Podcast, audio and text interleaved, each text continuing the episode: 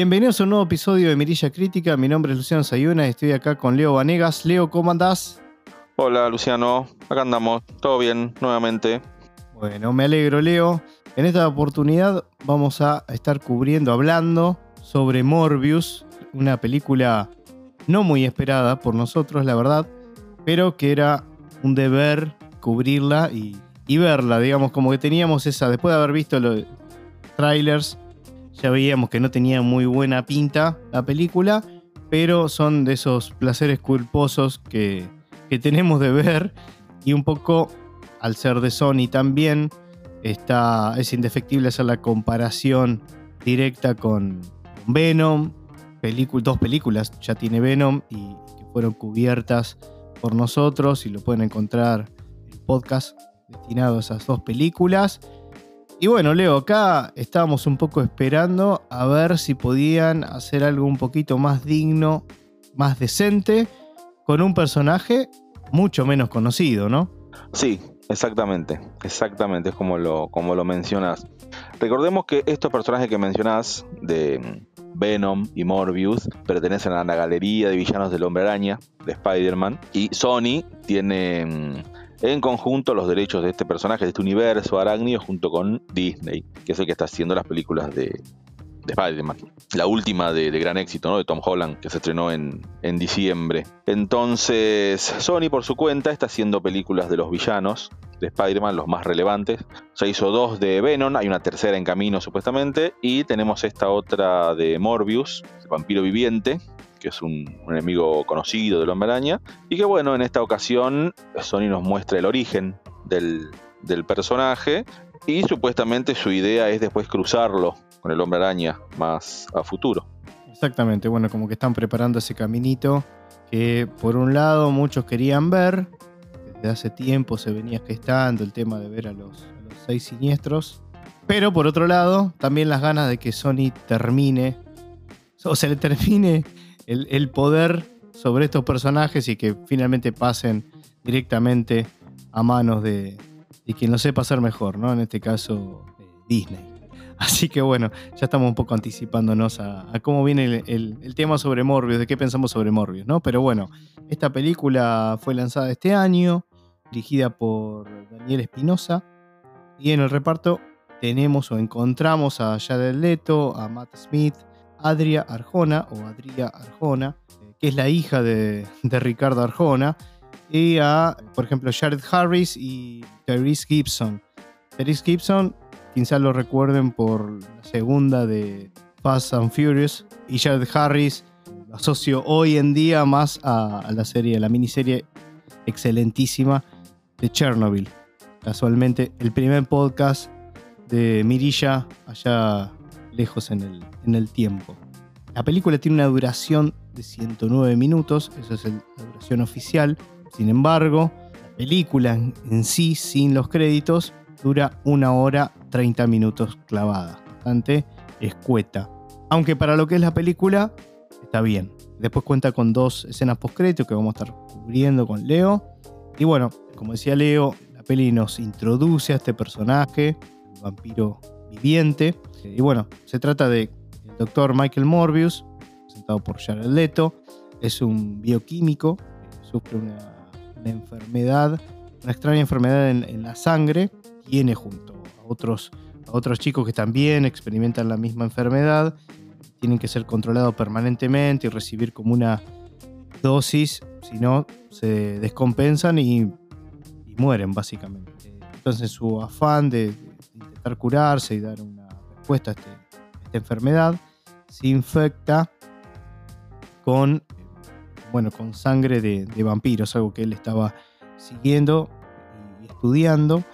Y bueno, tras la búsqueda y al encontrar esta cura, Michael ya se siente mucho más revitalizado. Esto es notorio en el aspecto físico también y emocional. Pero también tiene otras consecuencias que son otros, como se imaginarán, otros dones como de fuerza, de velocidad, pero a su vez tiene ese deseo incontrolable de consumir sangre, ¿no? Eso es básicamente cómo se introduce al, personaje. vemos toda su historia de origen, su cómo, él eh, arranca en su infancia y demás, y se va desarrollando el camino. La película es bastante simple, directa, de vuelta, dura una hora y media, así que se imaginan que podría tener relleno, porque podría ser una película que tenga relleno, la verdad, pero es bastante, bastante directa. Y bueno, es así como, como se introduce a este, a este personaje al mundo. Es la primera vez, Leo, corregime, pero creo que es la primera vez que vemos a Morbius en pantalla grande, ¿no? Sí, es la primera vez que vemos a este personaje en cines. Cuando Sony presenta, avisa que va a hacer este, esta película, en lo personal me llamó mucho la atención que Jared Leto, este actor, tome el protagónico. ¿Por qué? Porque venía de un protagónico del Joker, un villano bastante fuerte de Batman, que lo vimos en la película de Escuadrón Suicida, y después, en eh, un, poco, un poquito más corto, una actuación en, la versión de Snyder de Liga de la Justicia. Fue medio recriminado por ese papel, no gustó mucho. No es que fue recriminado, o sea, mostraron una versión de Joker que no, no es la más común, con lo cual no cayó muy bien entre los fanáticos. Y entonces, como que se insiste en que en, este actor, en lo que es el marco superheroico, ¿no? Más allá de, ser un villano, pero es ese marco dentro de lo que son los superhéroes. Entonces, me llamó la atención y dije, ¿por qué no? Eh, en lo personal, vos sabés, Jared Leto es un actor que me gusta mucho, muchísimo. Me parece que tiene actuaciones muy buenas, muy buenas, actuaciones muy buenas.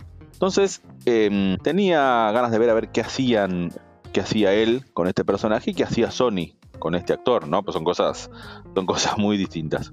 La, primera impresión que me dio cuando estaba viendo es una película eh, fácil, sencilla, bastante, bastante lineal. Como bien dijiste, él tenía una, afección en el cuerpo asociada a la sangre, que eh, de muy pequeño no podía caminar bien, estaba siempre débil, se tiró por la parte de la medicina y bueno, detectó que con ayuda de los, de los murciélagos como que podía curar o llegar a encontrar alguna cura.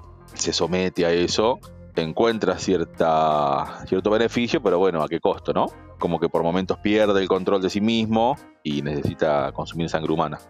Aclaremos, Leo, perdón, que no es un bioquímico más, sino que es alguien destacado, digamos, tiene, un don en el sentido de que el mismísimo doctor que lo, cobijaba, eh, tanto a él como a, Milo, que era Lucian, en realidad el nombre, el personaje este de Matt Smith, eh, ellos eran muy amigos en la infancia y eran, vamos a decir, hacía las veces de padre este doctor Emil Nicholas, ¿no? que es eh, Jared Harris.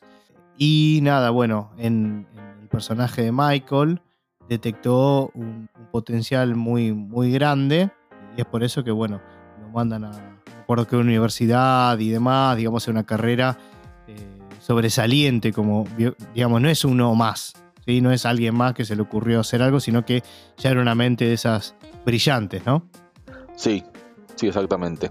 La idea del doctor Michael Morbius era encontrar una cura tanto para él como para su amigo de la infancia, el cual en cierta forma estaba financiando todo eso, esa investigación, ¿no?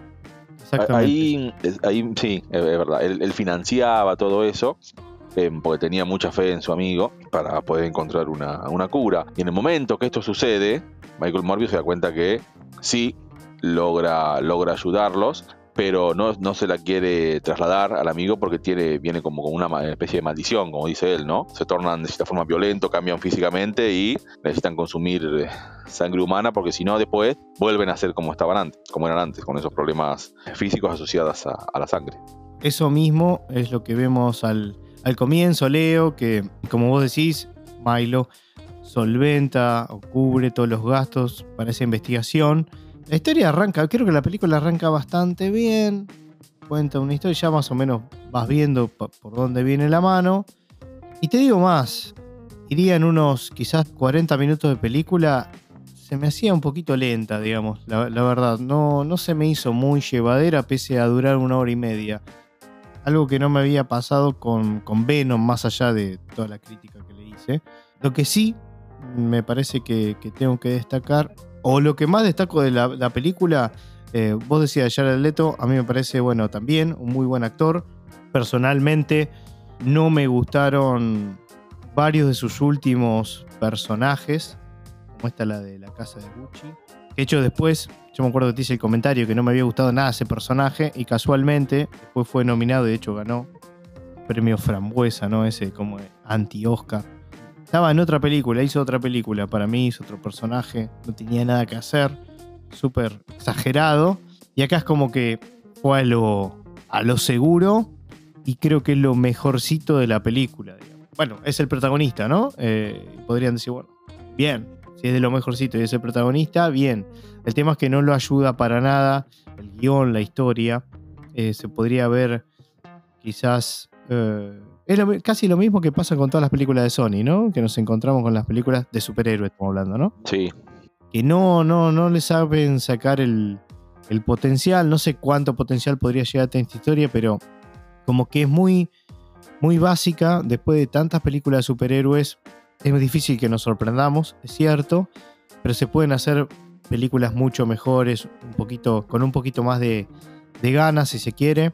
Y algo que quería casi autocontestarme, porque yo dije que era la primera vez que veíamos a Morbius. Y vos sabés, Leo, algo que la verdad que no sabía, y un poco antes de, de- de- de grabar este podcast, um, buscando algunas cositas, viste que siempre aportamos algún dato curioso. Eh, no sé si vos lo sabías, pero um, ¿te acordás de Blade, ¿no? De las películas de, de Blade, sí, sí, me acuerdo. de Wesley Snipe. Ok, bueno, se había um, eh, originalmente en la película, la primera, la del 98, Morbius, Morbius, el personaje Morbius, había tenido una, un cameo en esa película, pero la escena fue eliminada. Después también David Goyer intentó incluirlo en la segunda parte, en el 2002, pero Marvel no se lo permitió porque ya habían llegado, ya tenía un acuerdo para producir una película. Evidentemente pasaron millón de años, ¿no? Pero, digamos, mira, mira vos, yo en ese momento, te digo, honestidad brutal, ¿no? En ese momento no hubiese entendido nada. Es más, creo que en ese momento ni sabía que Blade pertenecía a Marvel. No sé, estaba en otro. Era, era mucho más chico y, como que no, no, no, no estaba con esos detalles, ¿no? Pero eran películas que a mí me gustaban, honestamente. Pero no, no sé si sabías ese dato.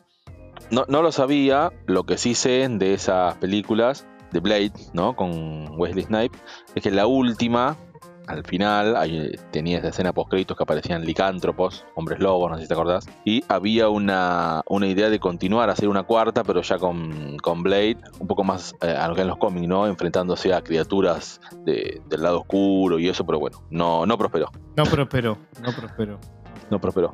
Exactamente, no prosperó. Por recién decías eh, que Sony no aprovecha estos personajes, estas licencias que tiene, esta- estos puchitos que le da Disney. Más allá de que tampoco se puede esperar mucho, ¿no? De, de este personaje. Pero fíjate cómo Disney con otros personajes, pues tiene un montón de personajes de lo, de lo que es Marvel, y está agarrando personajes eh, no de primera línea, de tercera, cuarta, quinta y hace cosas muy sobresalientes, que pueden llegar a gustar o no, pero cosas muy dignas. ¿Por qué Sony no puede? Personajes más conocidos. Más conocidos. Claro, a ver, cual. A ver, el hombre, igual el- una- el hom- el- el hombre araña Sí. con sus villanos es lo mismo que Batman con sus villanos. Es el único superhéroe de, de Marvel que tiene esa gran cantidad de villanos muy variopintos al mismo nivel que lo tiene Batman. Entonces, pueden, podrían llegar a ser adaptaciones, no tienen por qué ser igual a la historia original del cómic. Pueden reinventar algo, pensar un poco y hacer algo mínimamente relevante y no lo hacen. No, es que yo estoy convencido que Sony hace películas fuera de época. O sea, las películas que están saliendo ahora son películas dignas de los principios de los 2000. Si estas películas se hubiesen tenido lugar en ese momento, hubiesen sido más o menos igual, no te voy a decir que no, pero es como que hoy en día sacar eso es como que estás fuera de tiempo, estás, estás estás atrasando 20 años, para mí, a nivel fílmico, digamos, a nivel calidad de película. Cuando yo hablo de, cuando ponemos en la mesa el tema de no lo aprovecha, no estoy hablando económicamente no lo aprovecha, estoy hablando de fílmicamente no lo aprovecha, ¿no? Por lo menos lo que es nuestra opinión. Porque después, no sé, quizás vas a los números y le rinde, porque no creo que haga películas por amor al arte nada más. Hacen porque le, le debe redituar. Por eso también nos llamó la atención cuando salió Venom 2, Va, en realidad no nos llamó la atención desde el punto de vista comercial, porque Venom 1 había sido muy bien recibida en cuanto a lo que a la, parte económica de cuánto recaudó y demás. Eh, con lo cual, obvio que eso no importa si no importa si después el producto es más o menos lo que sea, sacamos una 2. Es así, es sacarle el jugo hasta que, hasta que deje de, dar ganancias, ¿no? Claro, pero el tema con, con Venom es que hicieron la 2 igual o peor que la 1. Caso fue peor, ¿no? Está clarísimo en el podcast. Claro, claro, por eso. A ver, y viene una 3, como dijiste vos. Y encima viene una 3. O sea. Sí, viene una 3, confirmada. Hace, muy poquito mm, el protagonista, no me acuerdo el nombre, el, nombre del actor, puso en redes sociales como una, una foto de. Tom Hardy. Sí, puso como una especie de foto del guion y aparentemente ya estaría, estaría armado el guion para, para Venom 3. En este caso. Este evidentemente están muy conformes. Evidentemente están muy conformes. Sí, no, no piensan en pisar un poquito el acelerador, o sea, piensan en mantenerse ahí, ¿no? Ah, no, no, más vale. Están, bien, ellos piensan que están por el buen camino. Bueno, está bien, que sé yo. Son Con Morbius, eh, Morbius no sé bien los números, los números que dio. Desconozco olímpicamente. sí, fue un, poco, fue un poco atacada, no sé si eh, eh, tanto para. Mm, tenía que haber sido tan, tan atacada. Me parece que no. Lo que sí me llama mucho la atención es que se la, se la reestrenó nuevamente en cines en Estados Unidos hace muy poquito. Cosa que eso sí llamó bastante la atención por lo menos a mí, porque en un momento empezó a, tener eh, más relevancia en redes sociales, con chistes, con cosas, con memes, y entonces se les ocurrió a Sony reestrenarla una semana nuevamente en cines. Claramente el resultado fue malo, porque no fue casi nadie a verlo. Entonces, e, esa, decisión así medio rara también eh, hacen, hacen pensar qué es lo que, ¿quién decide en Sony, no? O sea, ¿qué, ¿qué, deciden hacer? Si está bien, si está mal. Nadie les avisa de las cosas o no escuchan, no, no escuchan lo que la gente parece, opina en las redes sociales. A ver, si, por ejemplo, si volvemos un chiquitín a Venom, tuvo muy buena aceptación, sí, hicieron la 2. Está fantástico, hicieron la 2. Pero mantuvieron un poquito la misma, la misma línea. Con Venom se habla de que puede haber una segunda parte. Eh, igual este universo de superhéroes, eh, para lo que es Sony, eh, puede tener mucho, mucho más, mucho más, pero, o sea, no, no, no, no se sabe qué va a pasar con este personaje. Volviendo un poquito a la cinta, Está, me pareció que está muy bien el Leto, pero el acompañamiento en general, eh, hay algunas situaciones alrededor que como que son, son medio, medio pobres. Y una, voy a rescatar una, eh, Luciano, si me lo permitís. Por supuesto. Vos mencionaste, mencionaste al actor este de Rápido y Furioso.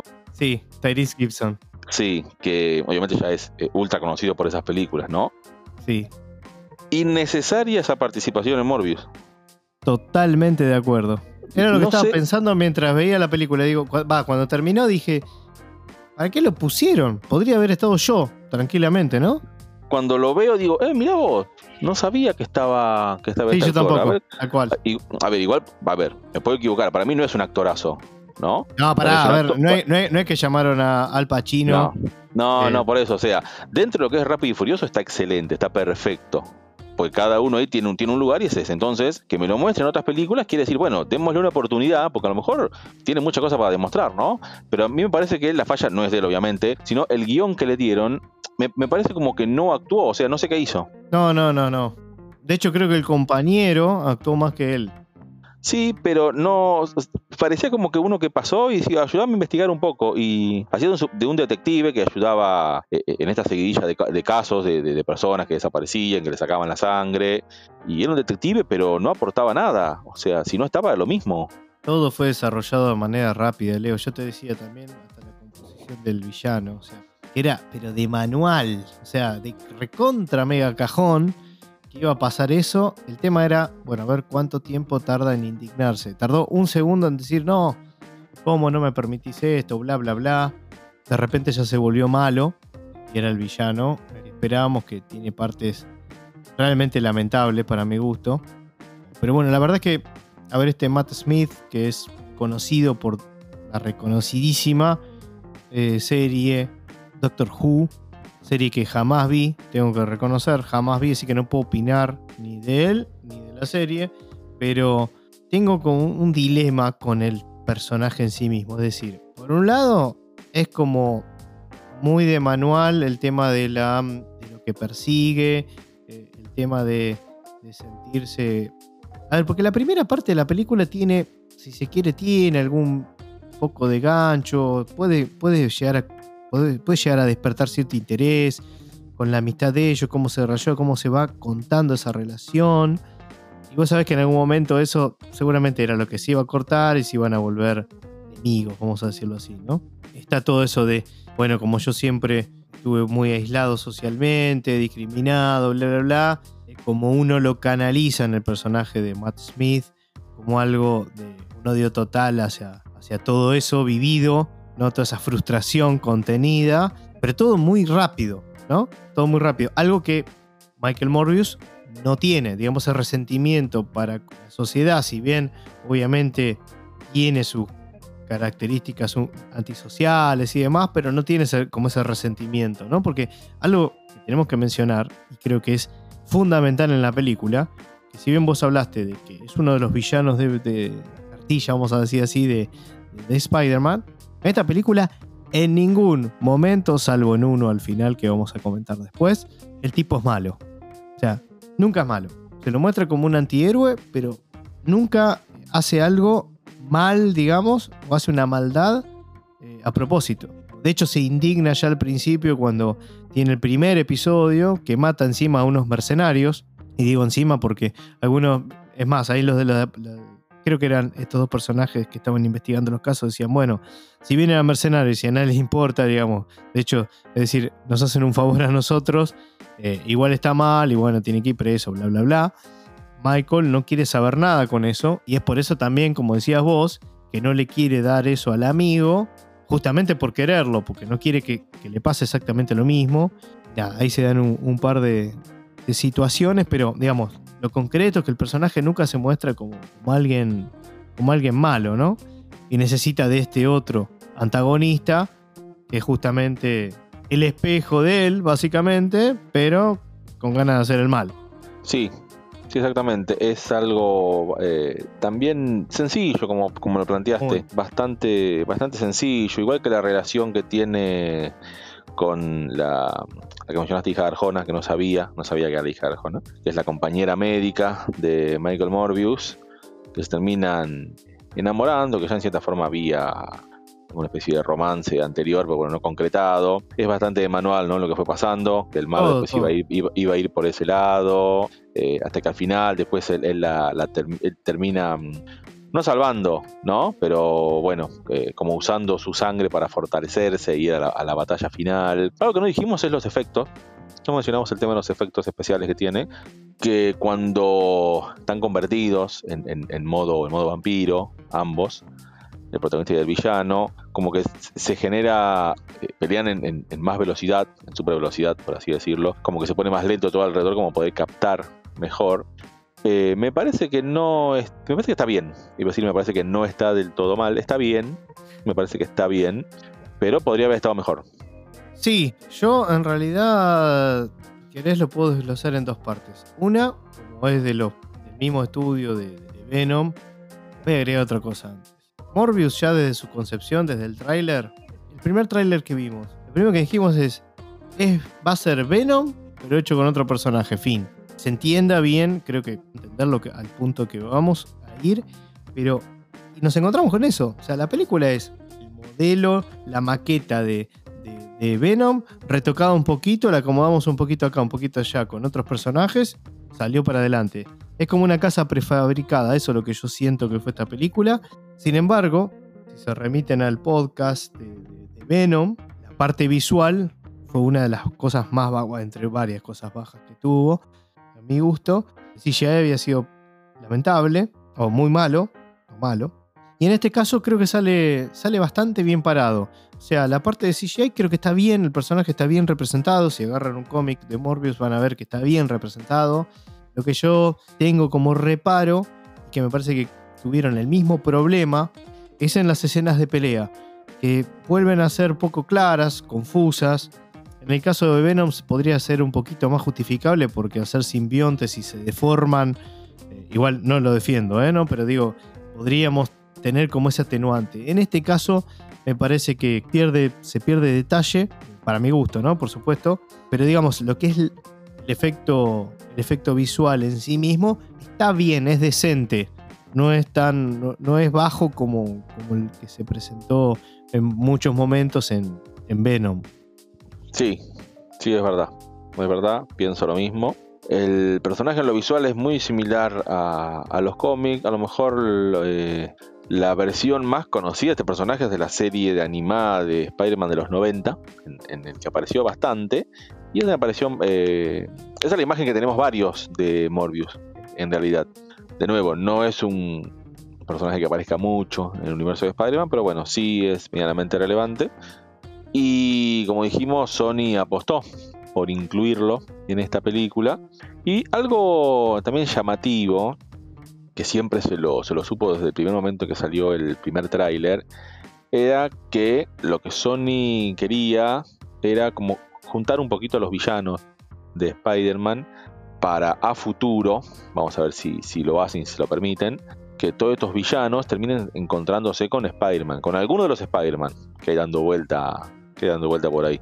Entonces, este, este Morbius, esta versión de Morbius, según lo que vimos en el primer avance, se encontraba con la versión del buitre que vimos de Spider-Man de Tom Holland. El motivo es, bueno, ¿puedo- sí, Diego, ¿te, te parece? Mira, si e- eso lo, lo- lo dejamos ahí picando y lo retomamos un cachitín más adelante para. Que, me- que- que- que había una cosita que, que me quedó que quería A hablar ver. con vos. dale. eh, que, que justo habías puesto la, la parte de lo, lo visual. Sí. Eh, también respecto a las peleas me parecieron bastante redundantes. Yo las sentí así, como que bastante reiterativas. Eh, no sé, no, no- como que se fue a lo más básico y, y elemental. Eso es lo que me, me da la sensación. Y, y lo otro que me había quedado como para completar ese tópico de cómo, está, for- cómo fue hecha la, la película, es que algo que habíamos un poco puesto en la lupa en lo que es Venom y que acá, si se quiere, se corrigió, fue que hay una ausencia de, de ese humor naif o tonto o, a veces estúpido que hubo en, en las de Venom. Esta película va por otro lado, no, no, no tiene. Tiene algún, algún chiste por ahí, pero en otro tono, ¿no? Como más digna la película, en ese Sí, sentido. Es, es diferente, no va al, al humor fácil. Eh, no, es, eh, es distinta. A ver, siempre la comparamos con Venom porque es lo que hay que comparar, ¿no? Es, es lo que eh, Sony. Sí, porque son similares No, no. aparte, además de estar hecha por Sony, ¿no? Es, es lo que nos da. O sea, eh, ellos están haciendo las películas estas de asociadas al villano, los villanos de Spider-Man. Es imposible no compararlas. Además Tenés- lo mencionan. No, Sí, A ver, ellos mismos se encargan de eso porque. ¿Te acordás cuando, eh, eh, digamos, Morbius va a ese laboratorio cubierto, digamos, Sí. ilegal? Bueno, que dice I am Venom. sí. Cuando le pregunta quién sos, I am Venom. Bueno, tira como ese chiste si- si se quiere. Y después hay otras referencias más a Venom dentro de la película. O sea que está esa conexión inevitable. Sí, sí, sí, sí. Del lado, como decíamos, del lado de Venom es, eh, es Eddie Brooke con la criatura y de acá es, es básicamente lo mismo, nada más que no hay, no, no hay tantos chistes. eh, es diferente. Tratan de, tra- tratan de encararlo de, de otra forma. Sí, sí. Bueno, ahora sí, si querés, nos, nos vamos más para, para el final que tiene conexión con esto que estabas mencionando, que habíamos visto en el tráiler. Imágenes que no vimos en la película. Sí, mencionaba un poco esto de, de el- el- esta conexión que quiere hacer eh, Sony entre los villanos. Y en el, primer tráiler lo que se muestra es al personaje de, del buitre, que como decía lo veíamos en la, en la primera película de Tom Holland de, de Spider-Man, que lo interpreta Michael Keaton.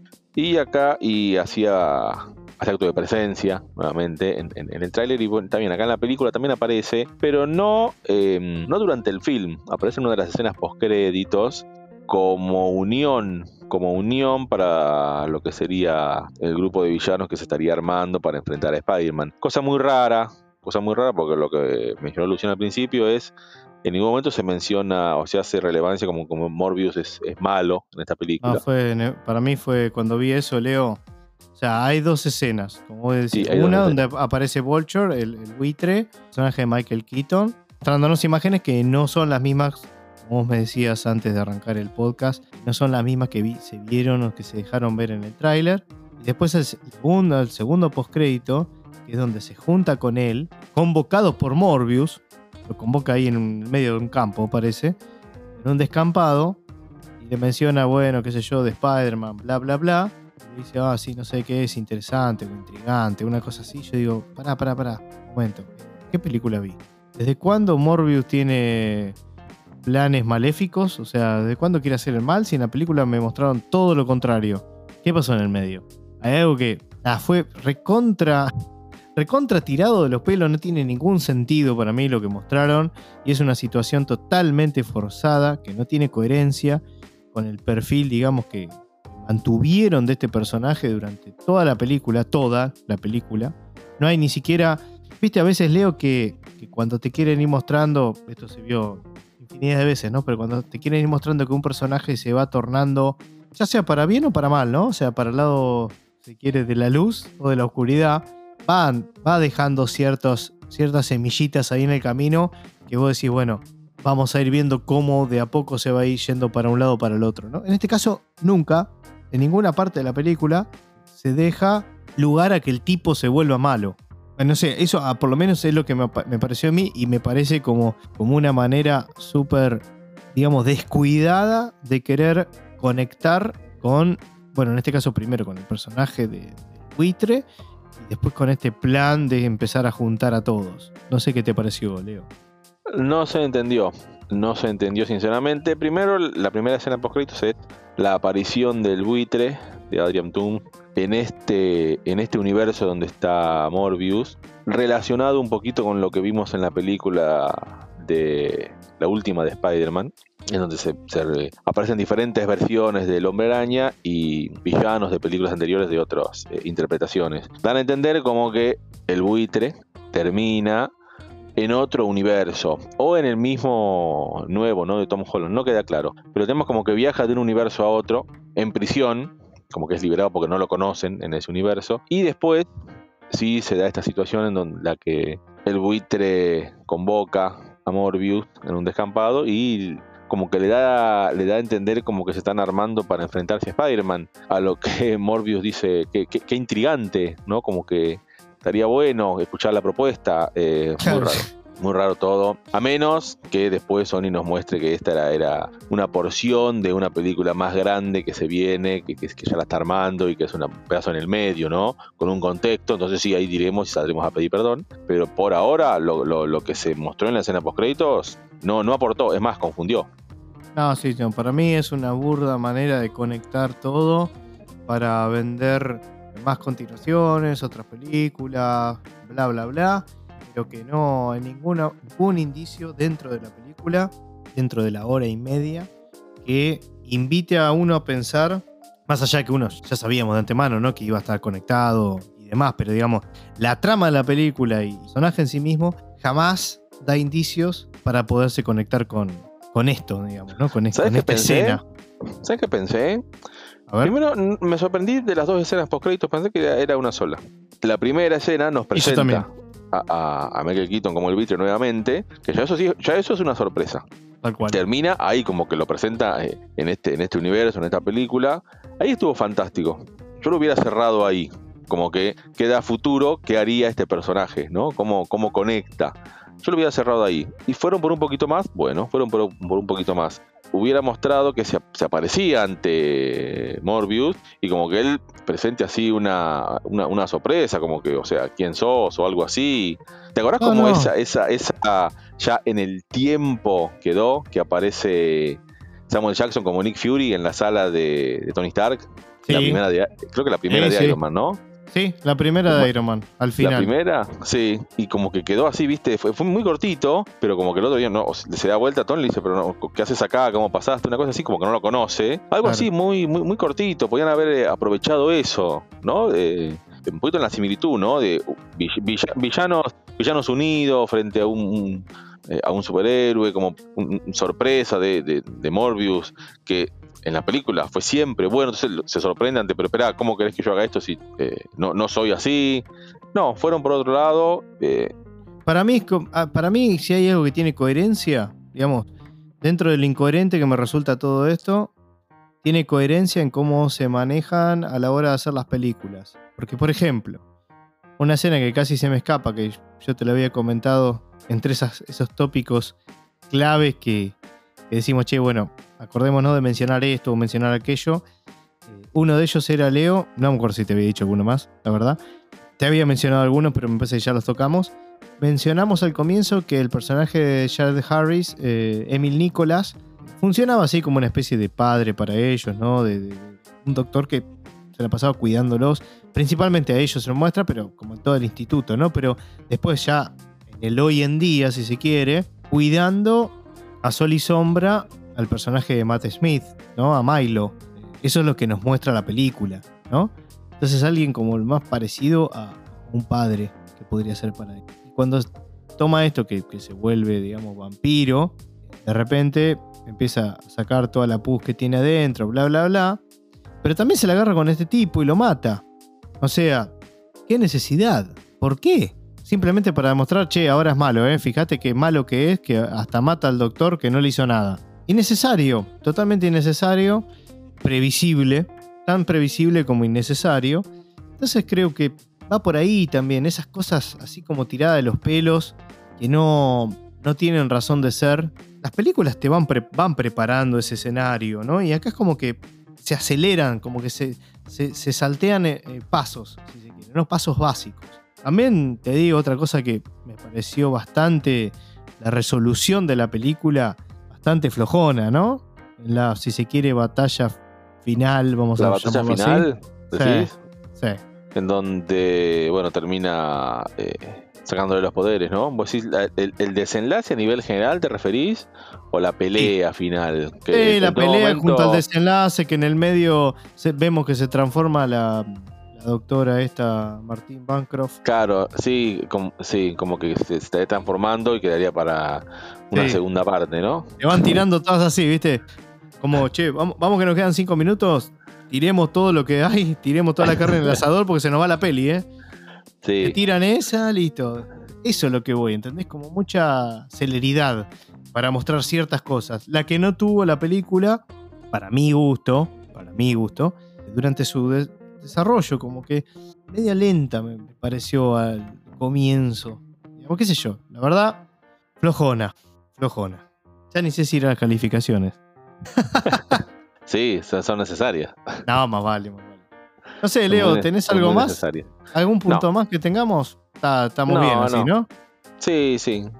Sí, sí, estoy bien, estamos, estamos bien. Lo único a mencionar, eh, hace muy poquito se empezó a, hablar en redes sociales como a modo de chiste que podía haber una continuación, incluso el mismo Jared Leto en redes sociales. Está bastante activo, bastante activo. También se sumó a esta vorágine de, de memes y de comentarios por una segunda parte. Él lo tomaba, viste que lo toma muy, muy de gracia todo eso, ¿no? Sí, ya sí, pasó, Ya pasó con, con, el Joker y ahora con, con, esto. Como que. Es como que lo disfruta, ¿viste?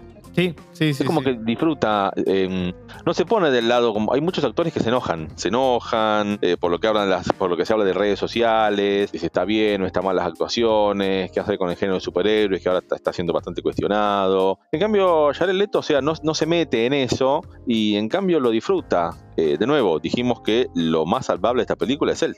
Sí, es que yo pienso que también viven en su mundo. A ver, pensemos, a ver que yo, Tom Hardy, que me encanta. sí, pero tenés un montón de casos que se enojan. No, más tanto, vale. Tanto directores como actores que, realmente por los indignados en redes sociales. A, nadie nos gusta que nos critiquen. A, mí lo que, lo que parece que, a ver, cuando ya es una falta de respeto, ya se mofan y eso ya, ya pasa a otro nivel. Acá simplemente caso, por ejemplo, puedo decirte, che, no me gustó, tal cosa, pero ya ahí a pasarme de, la raya, esa es otra cosa. Ahí sí te puede enojar. De vuelta, a nadie nos gusta que, nos digan, che, estuviste mal acá, qué feo acá. Más allá de que uno hay que tomarlo, que sea una crítica constructiva e ir para adelante. A ver, estos tipos además manejan, me imagino, no todos, no todos tenemos un tipo que, tan, que parece fuera de todo como Keanu Reeves, pero imagino manejan el tema de ego, de bastante arriba, autoestima, viste, qué sé yo, no sé, es muy complejo de tocarlo por así Vos sabés que, eso, que eso, que decís justamente pasó cuando salió el estreno de la película y a la semana o dos semanas las malas críticas que tuvo, las malas reseñas de esta película, afectaron bastante al director. Ah, mira. Afectaron bastante al director, que salió, a, diferencia de que se podía haber enojado, en varios lados salió como a pedir perdón. Ah, creo que me, habías comentado eso. Lo habíamos hablado. Salió a pedir perdón por, por, lo realizado. Incluso en varias entrevistas, él mismo contó las escenas postcréditos durante la primera semana de estreno, que es el punto fuerte generalmente de estas películas, él mismo las contó como que... Eh, Sumiendo la derrota. no, no se profundizó, no. Muchas veces los estudios tienen mucha decisión de peso en decir, mira, eh, el director dice, bueno, vayamos por este lado, y, el, estudio dice, no, no me parece, vayamos por este otro. No, pues yo quiero ir por acá, no, el que ponga plata soy yo y haces lo que yo te digo. O tenemos infinidad de ejemplos. El director no salió a decir esto, no salió a decir esto, con lo cual a lo mejor no es este el, no es este el caso, pero sí, eh, ante las críticas y comentarios de la primera semana de estreno, como que mm, sintió eso, como que eh, salió como a, pedir perdón, como que el responsable era él, pero como que quedó, quedó así en anécdota, pero sí eh, fue él el que comentó todo esto. Y del lado de enfrente tenés a Jared Leto, que en su momento no dijo nada, y ahora ante la Sale en redes sociales, a modo de chiste, haciendo referencia como que ya tiene el guion de la 2. Sí, sí, sí. las dos caras, ¿no? De lo que estabas comentando, justamente. Tal cual. Interesante, interesante. Bueno, si querés pasamos a las calificaciones. Pasamos a las calificaciones.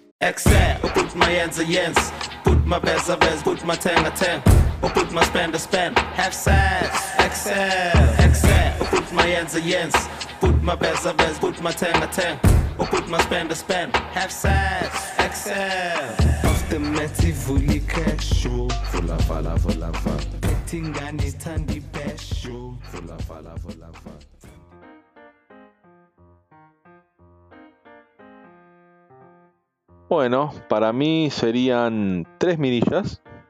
Me parece que es, tiene fallas, como lo venimos mencionando, pero me parece que es una película que está bien, está buena, la actuación de Jared Leto está acorde a lo que se pedía de la película. No podía ser eh, más por encima. Eh, está, está bien.